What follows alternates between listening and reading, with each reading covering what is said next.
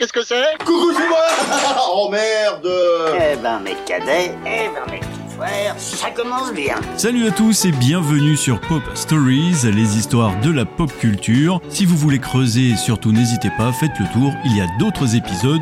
Bienvenue à tous. Et le spectacle continue Aujourd'hui, on va parler d'une histoire de famille au sens propre comme au sens figuré. Une bande de bras cassés pour partir à la recherche de l'un des objets les plus mythiques et mystiques de l'histoire. On voyage cette fois-ci jusqu'à Camelot pour rencontrer les fameux chevaliers de la table ronde. À partir de maintenant, on va s'appeler les chevaliers de la table ronde. Les chevaliers de la table ronde? Encore une chance qu'on soit pas fait construire un buffet à vaisselle. Hein.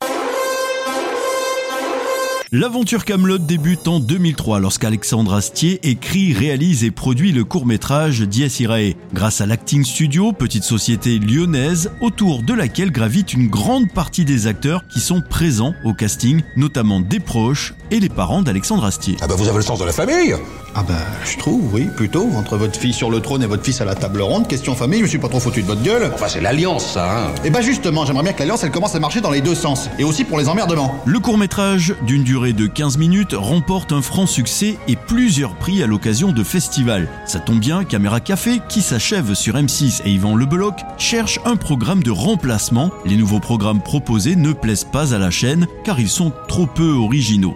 C'est de la merde. Essayez de développer un peu. Mais y a rien à développer, c'est de la merde, c'est tout. C'est lors du festival du court-métrage de Meudon où Dies Irae décroche la première place qu'Alexandre Astier fait la connaissance d'Yvan Le Bolloc, qui se montre d'ailleurs très intéressé par l'idée du court-métrage. Il arrive à la société de production Calt qui demande rapidement la réalisation de 4 épisodes pilotes afin de les proposer à la chaîne M6. Forcément, un bosseur tel qu'Alexandre Astier fait qu'il avait déjà réalisé les 6 épisodes pilotes. Bravo Arthur Bravo D'une durée moyenne de 5 minutes, les épisodes faisaient apparaître la plupart des personnages du court-métrage avec parfois quelques différences de casting. Par exemple, Audrey Fleurot, qui sera plus tard la Dame du Lac, y incarne Angarade, le personnage joué dans la série par Vanessa Gage, qui interprète la Reine Guenièvre dans les pilotes. J'espère que vous avez suivi. Ah bah voilà C'est pas moi qui explique mal, c'est les autres qui sont cons. La chaîne demande des épisodes plus courts sur le schéma de Caméra Café. Quatre nouveaux épisodes sont réalisés qui prennent cette fois la forme que l'on retrouvera durant les premières saisons. La série trouve également son nom définitif, appelé Camelot, avec un seul T dans les six premiers pilotes. C'est l'orthographe Camelot avec deux T qui est adopté au final. L'emballement est manifeste au sein de la production et une première saison de 100 épisodes de 3 minutes 30 est commandée. Camelot est enfin né. C'est donc créé en 2005 par Astier et Jean-Yves Robin et elle raconte l'histoire des aventures du roi Arthur et de ses compagnons dans la Bretagne médiévale. Deux caractéristiques principales en font l'originalité. Tout d'abord son format, au départ comédie à gag composé de courts épisodes de 3 minutes chacun, la série évolue à la cinquième saison vers des épisodes de 7 minutes pour atteindre au final les 40 minutes dans la saison 6. La série puise dans la matière médiévale et s'inscrit en cela dans la lignée des fictions humoristiques qui s'inspirent du Moyen Âge chevaleresque à l'image du film culte des Monty Python Sacré Graal. Camelot Camelot Camelot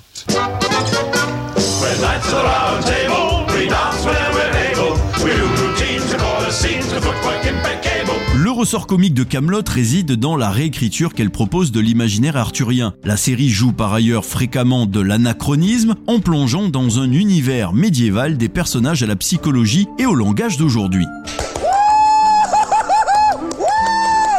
C'est mortel Ouais, c'est mortel Toutefois, et c'est là toute la subtilité de la série, dans cet anachronisme, même Camelot retrouve les racines du mythe arthurien. Si les aventures des chevaliers de la table ronde sont censées se dérouler dans l'Angleterre du VIe siècle, à l'époque appelée la Bretagne, les récits qui composent le cycle arthurien ne voient le jour qu'à partir du XIIe siècle sous la plume de Geoffroy de Monmouth, Robert de Boron et surtout de Chrétien de Troyes. Les figus Ces récits mêlent un passé légendaire au monde contemporain de leurs auteurs. Chez Chrétien de Troyes, les descriptions de la cour du roi Arthur évoquent le XIIe siècle. Arthur combat chez Geoffroy de Monmouth des ennemis du haut Moyen Âge, romains et anglo-saxons, mais dans une armure de chevalier du XIIe siècle. Quand vous comprenez pas, vous dites c'est pas faux. Comme ça vous passez pas pour un glandu. C'est ma botte secrète. Alexandre Astier, grâce à une fine connaissance de cette production littéraire, poursuit ce mélange des temporalités. Dans Camelot, le 21e siècle se mêle aux deux Moyen Âge du cycle arthurien, celui des invasions barbares et de la chute de l'Empire romain, ainsi que celui des châteaux, des chevaliers et de l'amour courtois. En garde, espèce de vieille pute dégarnie La figure de Perceval, emblématique bien sûr, illustre parfaitement la manière dont Alexandre Astier actualise le mythe arthurien. Dans Perceval ou le conte du Graal, premier texte consacré spécifiquement au personnage, Chrétien de Troyes dresse au XIIe siècle le portrait d'un personnage naïf et ignorant. Toi, un jour, je te crame ta famille, toi. Camelot reprend cette caractéristique de Perceval pour en livrer sa propre version, en poussant à l'extrême sa naïveté. Il interprète tout au pied de la lettre, les malentendus se multiplient, et le comique du personnage tient précisément dans la répétition de ses contresens. La fameuse phrase Ouais, c'est pas faux. par laquelle il essaie systématiquement de masquer son incompréhension, donne aussi lieu à de savoureux quiproquos. Ouais, je vois ce que vous voulez dire. Par ailleurs, Perceval dans le roman ne connaît pas son propre nom avant de recevoir l'inspiration alors qu'il s'entretient avec une jeune femme rencontrée dans la forêt. Lui qui ne savait pas son nom, on a l'inspiration et il dit Perceval le Gallois sans savoir s'il dit vrai ou non. Mais il a dit vrai, sans le savoir. Ouais, ouais, je me suis gouré. Cet épisode est transposé de manière burlesque dans Camelot. Les compagnons d'Arthur s'interrogent sur l'identité d'un chevalier qui fait parler de lui, le fameux Provençal le Gaulois. Au fil de la conversation, ils se rendent compte qu'il s'agit en réalité de Perceval. Ce dernier se trompe de façon récurrente sur son propre nom. Très exactement, c'est Provençal le Gaulois. Bah non, c'est moi, ça. Bah, je suis pas mystérieux, moi. Je suis même pas solitaire, alors... Qu'est-ce que vous nous chantez? Vous êtes pas gaulois que je sache? Bah, je sais pas si vous faut, je suis de Caerdide. Mais c'est au pays de Galles, Caerdide. Vous, vous êtes gallois. Bah, c'est bien ce que j'ai dit. Provençal le Gaulois. Le Gallois. Vous êtes pas gaulois. Sans vouloir abuser, il me semble pas que vous soyez provençal non plus. Non, Provençal, c'est mon nom. Perceval. Perceval, ouais. Qu'est-ce que j'ai dit? Provençal. Non, non, Perceval. Je suis gouré. Pas foutu de savoir son nom. Et si ça se trouve, il dit jamais la même chose. C'est quand même pas de bol pour lui, hein, parce que les rares fois où il arrive à faire quelque chose de ses dix doigts, euh, il se gourre quand on lui demande son nom. Mais Perceval chez Chrétien de Troyes est aussi promis à une destinée extraordinaire. N'empêche que je suis une légende. Cette ambiguïté du personnage est reprise en filigrane dans la série, comme lorsque la Dame du Lac confie à Arthur le potentiel de Perceval. La Dame du Lac me charge de vous dire que vous, visiblement, seriez susceptible d'accéder à une destinée hors du commun. Soyez patient, ça va aller mieux. Camelot actualise donc le mythe arthurien en proposant, comme au XIIe siècle, une version des aventures de la table ronde où se mêlent passé fantasmé et éléments contemporains. Au final, elle rajoute sa pierre à l'édifice de la légende arthurienne. Mais il n'y a pas que Perceval comme autre personnage marquant. La série en regorge et ce pour notre plus grand plaisir et celui de la pop culture. Son comparse, Caradoc, issu de la noblesse de Vannes, est un chevalier particulièrement inefficace et incompétent dont la présence à la table ronde demeure assez inexplicable. Ne sachant ni lire ni écrire, possédant un vocabulaire limité et mal maîtrisé, Caradoc fait régulièrement preuve d'une bêtise autant qu'il suscite l'admiration. Ça y est, je vois trouble. C'est le manque de gras, je me dessèche. Mais qu'est-ce que c'est que ce bordel là-dedans Sire, enfin vous arrivez pour me sauver Vous sauvez de quoi De l'hypolipémie De là J'ai plus de gras dans le sang. Je vais me mettre à peler, à perdre mes cheveux. Marie-Adam m'évanouit, avec qui il a plusieurs enfants, Caradoc affirme pourtant ne pas être très porté sur la chose. Au risque de gerber, je vois pas l'intérêt. Il n'est d'ailleurs pas porté sur grand chose, hormis la nourriture et les techniques avant-gardistes, tout domaine confondu. Je sais pas comment vous dire, c'est systématiquement débile, mais c'est toujours inattendu. La première remonte à une mauvaise rencontre avec des Romains. La seconde s'est développée aux côtés du seigneur Perceval, son inséparable coéquipier. Je trouve qu'on nous prend un peu trop souvent pour des cons en ce moment, hein. Caradoc est le génie de la famille. Sûr de lui, totalement confiant dans sa maîtrise de technique, connaissant ses notions qui le dépassent totalement et qu'il tente tout de même de mettre en pratique. Il prend plaisir à expérimenter toutes sortes de techniques de combat avec son ami Perceval quand il ne doit pas s'occuper de son frère simplet Cadoc. Mais c'est pas vrai Enfin, c'est le rendez-vous des glandules, là, ou quoi? En parlant de Cadoc, justement, Elle est où la poulette? Il vit toujours chez sa Tatan, au pays de Vannes. T'attends, elle fait des flancs. Il est insomniaque au premier degré, il ne dort jamais, ce qui d'après les druides serait la cause de sa grande faiblesse intellectuelle. Pas du tout, les lapins, les lapins, c'est gentil. Et Cadoc partage le goût de son frère pour la nourriture et en particulier la charcuterie. Les bouquins,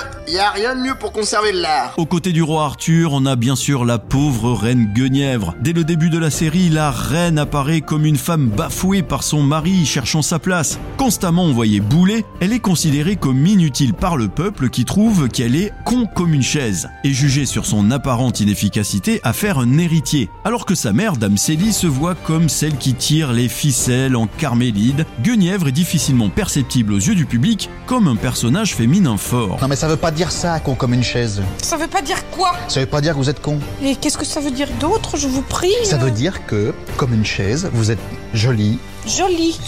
Enfin, jolie. C'est-à-dire, bon, vous êtes plutôt passive, mais vous êtes pratique. Euh, alors, vous parlez peu, mais simplement, on pourrait pas s'en passer, parce que sinon, ça voudrait dire qu'on est obligé de se s'asseoir par terre. Vous me prenez vraiment pour une conne.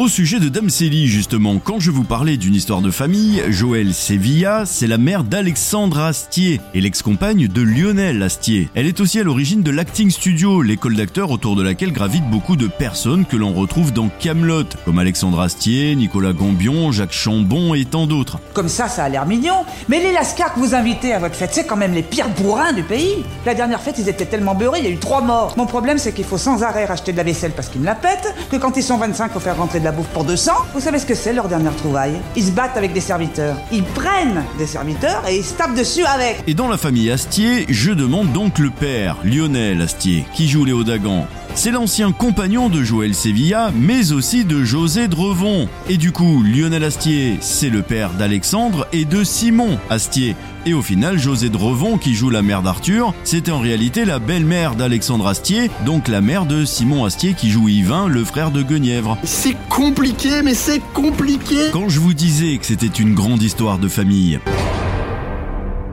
Parmi tous ces personnages, comme tout le monde, j'ai mes préférés. Mais en plus de Perceval, Caradoc et Cadoc, j'adore Merlin, que l'on prend pour un incapable, mais qui parfois peut être très surprenant. Car il fait vraiment de la magie, mine de rien. Encore heureux, pour un homme né d'une humaine et du diable, ce serait dommage qu'il ne sache faire que de la broderie. Ah, attention, hein Oubliez pas que je viens de la forêt ah, J'ai pas besoin de vous, moi Si je veux, je peux vivre dans une cabane que je construis tout seul et je peux manger des racines. Attention J'ai dit que si je voulais, je pouvais me barrer.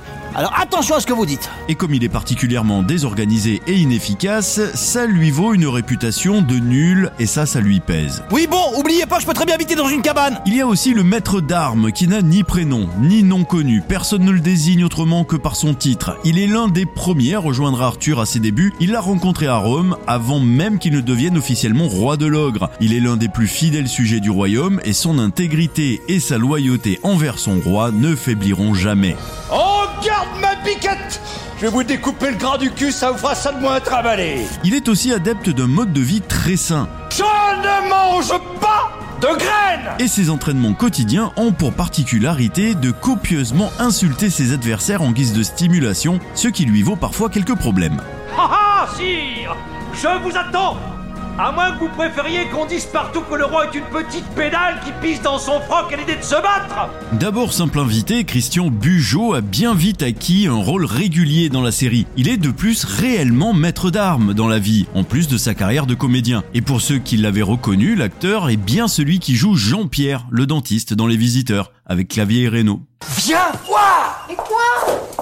Patauge dans la cuvette des chiottes Dans Camelot, on a aussi droit à un autre duo incontournable, celui de Get No Keropars. Je vais tellement citer et taper sa gueule qu'il va décéder. Paysans bretons, ils sont les porte-parole plus ou moins volontaires de la paysannerie bretonne. Ce sont les meilleurs ennemis, fermiers, agriculteurs, éleveurs, fromagers et boulangers. Ils sont en permanence en conflit, ils s'expriment avec un fort accent. Amateurs de révolte avec ou sans raison, ils emploient régulièrement des manières particulièrement brutales pour régler leurs différends. Faut drôlement du cran pour venir jusqu'ici, vu comment vous nous traitez. Vous avez pas pensé qu'avec les collègues, on aurait pu se trouver l'envie de vous recevoir un coup de fourche? Attention, attention Il y a de l'opération coup de poing dans l'air, là. La contestation marche pas, on peut toujours passer aux incendies, hein. Voilà, il y a de la grillade de bourgeois qui se prépare, faudra pas faire les étonner. Le boulot est trop dur. On se bousille la santé. Merde. On est obligé d'embaucher des estros Et en ce qui concerne les personnages incontournables, on ne peut pas passer à côté du fameux roi Burgonde. Interprète Warrior Ennemi du royaume de l'ogre, le roi Burgonde tente régulièrement d'envahir la Bretagne à la tête de ses troupes avec une efficacité, on peut dire vraiment limitée. Le chef barbare semble bien plus intéressé par les dialogues de paix, synonyme de gros repas, à la table du roi Arthur, que par les éventuelles négociations. Arthur, pas changer assiette pour fromage. Les rares discussions visant à établir une trêve entre les deux royaumes échouent systématiquement, en grande partie par souci de compréhension. Le roi Burgonde ne parle pas la langue bretonne. Il a un temps eu recours à un interprète, joué par l'excellent Laurent Dutch, Vous vous rendez pas compte de ce que c'est, les Burgondes? Déjà, c'est un miracle qu'ils soient pas tous crevés. Ils font n'importe quoi et ils sont plus qu'une poignée. Mais il faut pas vous fier à ce qu'il dit, lui. Hein. Déjà, à la base, un Burgonde, c'est con comme une meule. Alors celui-là, ah, vous pouvez pas savoir ce que c'est que de tomber interprète avec un engin pareil.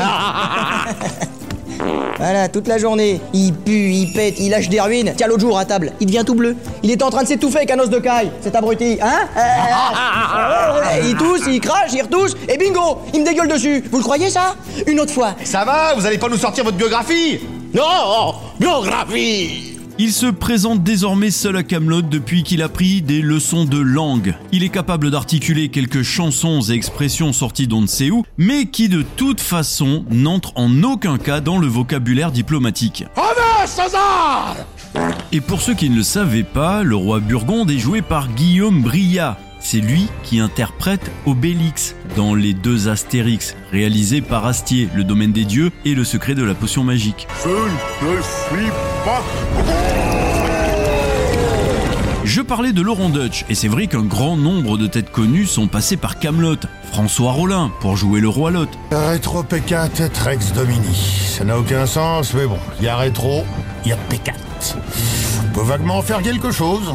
Elise Moon aussi pour faire un fanatique inquisiteur. Hérétique Au bûcher C'est le bûcher Il y a aussi l'animateur-acteur Antoine Decaune qui se trouve dans la peau de Dagonet. D'ailleurs, sa fille Antoine Decaune, Emma Decaune, elle a aussi joué dans Camelot. Elle était Azénor, une jeune femme méfiante et fière qui refuse d'abord l'offre qu'on lui fait de devenir maîtresse officielle du roi. Arthur aime beaucoup son côté toujours un peu sur la défensive qui la différencie des autres maîtresses. Mais Azénor est également kleptomane, ce qui risque de lui attirer beaucoup d'ennuis. On a aussi notre Christian Clavier National qui est passé par là pour jouer le jury consulte. Mais rangez, nom d'un chien. Vous l'imaginez tout de même pas, je vais faire tout ça tout seul. Je range. Non, non, vous rangez pas, vous déplacez des trucs. Moi j'appelle ça glandouiller. C'est un glandeur Un gros glandeur mais également le grand et regretté Guy Bedos pour jouer un rôle cette fois-ci très touchant, celui d'Anton, qui est le père adoptif d'Arthur. Choisi par Merlin pour protéger et éduquer le petit et l'éloigner de son géniteur, Utherpan Dragon, Anton s'occupe de l'enfant jusqu'à son départ pour Rome et restera profondément marqué par cette période de sa vie. C'est mignon ce, ce mot, mais intelligent. C'est sûr que ça fait mal parce que je me suis toujours considéré comme son père. Du jour où il a débarqué. Après, il me l'aurait pris pour l'emmener à Rome, pour en faire un soldat. J'aurais dit, mais il est trop petit pour partir là-bas. Mais il l'emmenait quand même. J'ai l'impression que je suis déjà venu ici. Je parle moins maintenant. Je terrasse plus mes ennemis par l'éloquence. Plus je vieillis, plus je ferme ma gueule. Aujourd'hui, ce qu'il me faudrait, c'est le médaillon d'Arpocrate. Avec le doigt sur la bouche, comme ça. On picole, on picole, et on augmente les doses, mon petit. On accélère le processus. Une petite anecdote au passage, Alexandre Astier a interprété un vieux sketch de Guy Bedos. Ça s'appelait Le Surdoué. C'était sur la scène de l'Olympia et la vidéo est disponible sur YouTube. C'est moi ou il y a une ambiance de merde Parmi tous ceux qui sont passés par Camelot, il y a aussi eu Bruno Salomon, Alain Chabat, ainsi que le regretté Pierre Mondy qui est venu jouer César. Et il est aussi célèbre pour le rôle de Chaudard dans la 7ème compagnie.